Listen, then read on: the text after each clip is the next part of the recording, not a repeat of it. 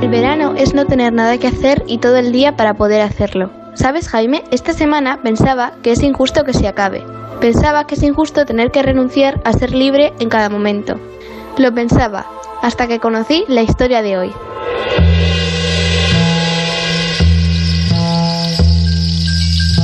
¿Ves, Sara? Eh, ella es la hija del farero. Ajá. Sí. Y estamos aprendiendo mucho sobre la evolución de los niños, adolescentes. Está hablando ya de injusticia, el término injusticia. Bueno, Sara, es, eh, eres oyente del programa, pero por si no lo sabías, en Onda Cero tenemos una estación de radio en un faro que asoma al Cantábrico. En Por fin no es lunes, Punta Norte.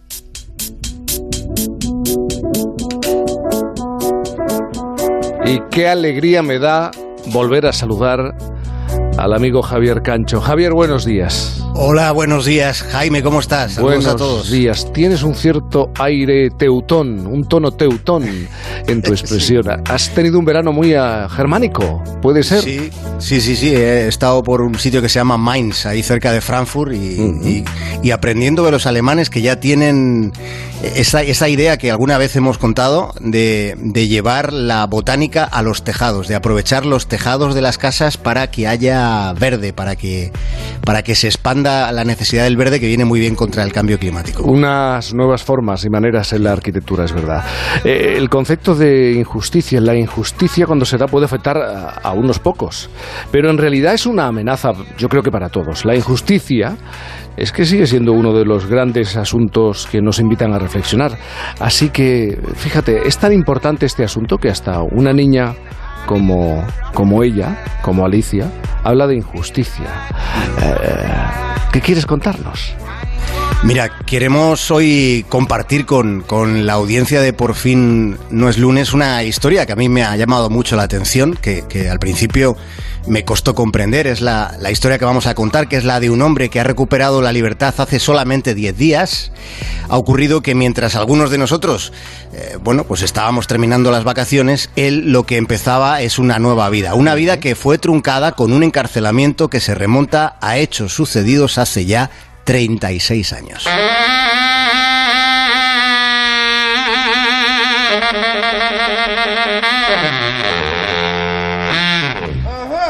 Hace 36 años, un tipo llamado Alvin Kennard entró en una panadería de Alabama. Por entonces Alvin era un muchacho espigado, con cara de buen tipo, pero aquel muchacho negro sacó un cuchillo y le exigió al tendero que le diera todo el dinero de la caja. Cogió los billetes y agarró las monedas que la prisa le permitió para marcharse corriendo. Jaime. ¿Y a cuánto ascendió el, el montante del robo? Pues fíjate, se llevó 50 dólares con 75 centavos exactamente. Y finalmente la policía lo detuvo. Fue detenido, le, le arrestaron, le juzgaron y fue condenado a cadena perpetua. A ver, una cosa, ¿cómo es posible? L- a ver, ¿le hizo daño al, al tendero? Eh, ¿Qué es lo que ocurrió? No sucedió, digamos, nada más allá del hecho en sí, de- del, del asalto. Nadie resultó herido en aquel atraco. Pero aún así, Jaime, Alvin Kennard, a la edad de 22 años, fue condenado a pasar entre rejas el resto de su vida. Hemos de decir que eran los años 80 en Estados Unidos y en el estado de Alabama regía la llamada Ley para Infractores de Delitos Habituales. Se trataba de una legislación inflexible que fue implantada para disuadir, digamos, a los reincidentes. Y sucedía que Alvin tenía antecedentes porque con 18 años estuvo involucrado en el asalto con otros jóvenes, en el asalto a una gasolinera. Alvin cometió dos delitos menores, pero nunca, como, como decimos, nunca mató a nadie, a nadie le arruinó la vida. Y sin embargo, la ley por la que Alvin fue condenado no contemplaba ni la libertad condicional, ni la reducción de la pena, ni la reeducación, ni la reinserción. Nada de todo eso le fue concedido con el paso del tiempo. Así que la sentencia era a cadena perpetua y además resultaba inapelable. Vamos a insistir, ¿eh? Una condena eh, que le marca una vida para siempre en la cárcel y por haber robado 50 dólares.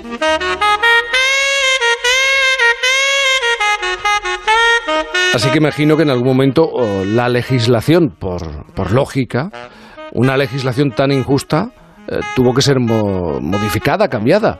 Sí, lo fue, lo fue. Con los años aquella ley en el estado de Alabama fue revocada, ya no existía eh, una legislación tan punitiva, pero el sistema penal, Jaime, tampoco, digamos que facilitaba la proporcionalidad de la justicia, la revisión de situaciones que pudieran ser consideradas anacrónicas. Y el caso de Alvin no fue revisado. El sistema carcelario de los Estados Unidos propició que Alvin siguiera sumando lustros privado de libertad. Durante más de tres décadas, para Alvin, la vida transcurría dentro de la cárcel, aunque en ningún momento él fuera un, recluso con consideración de peligroso ni tuviera comportamientos de inadaptación grave. He de enfatizar que no ha sido en ningún momento, durante estos 36 años, no ha sido un preso conflictivo por muy controvertida que lo fuera, eh, su situación. De hecho, según la abogada de Alvin, la abogada que ha cobrado protagonismo en los últimos días, él logró, a, juicio de la letrada, él logró rehacer su vida en la cárcel, lo consiguió a pesar de, de albergar muy pocas esperanzas de poder recuperar la libertad. Bueno, pero finalmente se consiguió y claro, la pregunta con qué edad ha salido Alvin de la, de la cárcel y, y claro, ¿cómo ha sido posible? Pues mira, Alvin Kennar ha recuperado la libertad eh, con 58 años, después de que, recordémoslo, siendo un veinteañero se le condenara a cadena perpetua por un delito menor. Ha sido un gabinete de abogados sin ánimo de lucro el que eh, se ha hecho cargo de su caso, considerando que se trataba, Jaime, de, de una de estas situaciones de clamorosa injusticia al amparo de la ley. Así que durante el pasado mes de agosto un juez finalmente admitía que la ley no podía seguir sosteniendo una situación así y ordenaba la liberación de Alvin Kennar, que ha sucedido hace exactamente 10 días, este viernes pasado, no el anterior. Y así, eh, lo vamos a escuchar, así es como recibía la decisión judicial, la tardía decisión, así la recibía una hermana de Alvin. Hallelujah, glory be to God for all his good things he has done and what he's about to do. Yes, all of us cried. All of us cried. Más sorprendente, Jaime, es que eh, en la reacción de los familiares de Alvin no se aprecia, no se atisba ninguna palabra, ningún gesto de reproche, de rencor por una situación tan loca, hmm. por una injusticia tan injustificable. Y, y lo mismo pasa contemplando con atención la vista, eh, si tienen curiosidad y, rastrean un poco pueden encontrarla en, en, internet, la vista en la que un juez finalmente resuelve la puesta en libertad de Alvin Kenner. Observando a Alvin, Jaime, con detenimiento, fijándote en, en sus reacciones más íntimas, lo que se percibe en realidad, o al menos es la impresión que me queda, es serenidad. No hay nada de agitación en su rostro, no hay eh, una emoción visible ante la inminencia de un momento como ese, que es un momento tremendo en el que se iba a confirmar que recuperaba su propio destino, que recobraba la capacidad de decidir qué hacer con el siguiente momento de su vida. Y rastreando en, los datos, que es nuestra obligación, que es lo que siempre recomiendas y hacemos, la brecha racista hay que decir que va reduciéndose en Estados Unidos.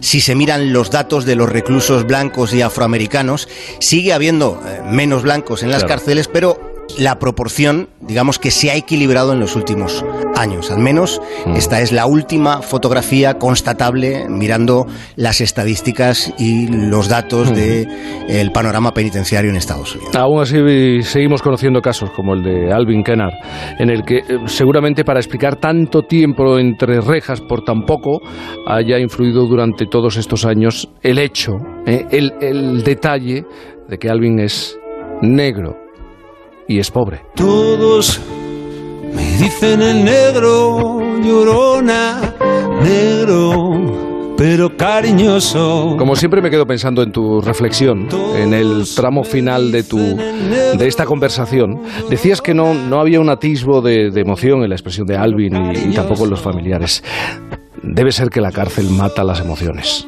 Pues es muy posible porque es muy sorprendente eh, eh, eh, observarle mm, cómo está casi impasible ante un momento tan, tan importante y tan decisivo para la vida que le queda. Es verdad que ha perdido un montón de, tiempo entre rejas por un delito, que desde luego lo fue, robar es un delito, pero la proporción de la pena, en este caso, desde luego, es claramente desproporcionada. 36 mm. años condenado y sin apenas esperanzas de recuperar la libertad, que también es una mm. condena terrible. Hemos arrancado temporada en Punta Norte hablando de una injusticia y era justo y necesario que tú estuvieras con nosotros una temporada más, eh, Javier. Por cierto, eh, si te encuentras con Alicia, la hija del farero, eh, le vas a tener que explicar que en los próximos años va a tener que gestionar la injusticia y la justicia también. Así que hay veces que es más difícil gestionar la justicia, ser justos, ¿eh? Es mucho más complicado. Es complicado y sobre todo con la infancia, ya sabes. Con la infancia, exacto. Javier, me alegra mucho saber de ti, me alegra mucho que no te hayas transformado en un ermitaño encerrado en ese faro que mira al Cantábrico y que sigues en contacto, en conexión con nosotros. Un abrazo enorme y yo encantado de, estar aquí con vosotros cada domingo. Un abrazo, Jaime. Me pongo a pensar y digo, ¿de qué me sirve?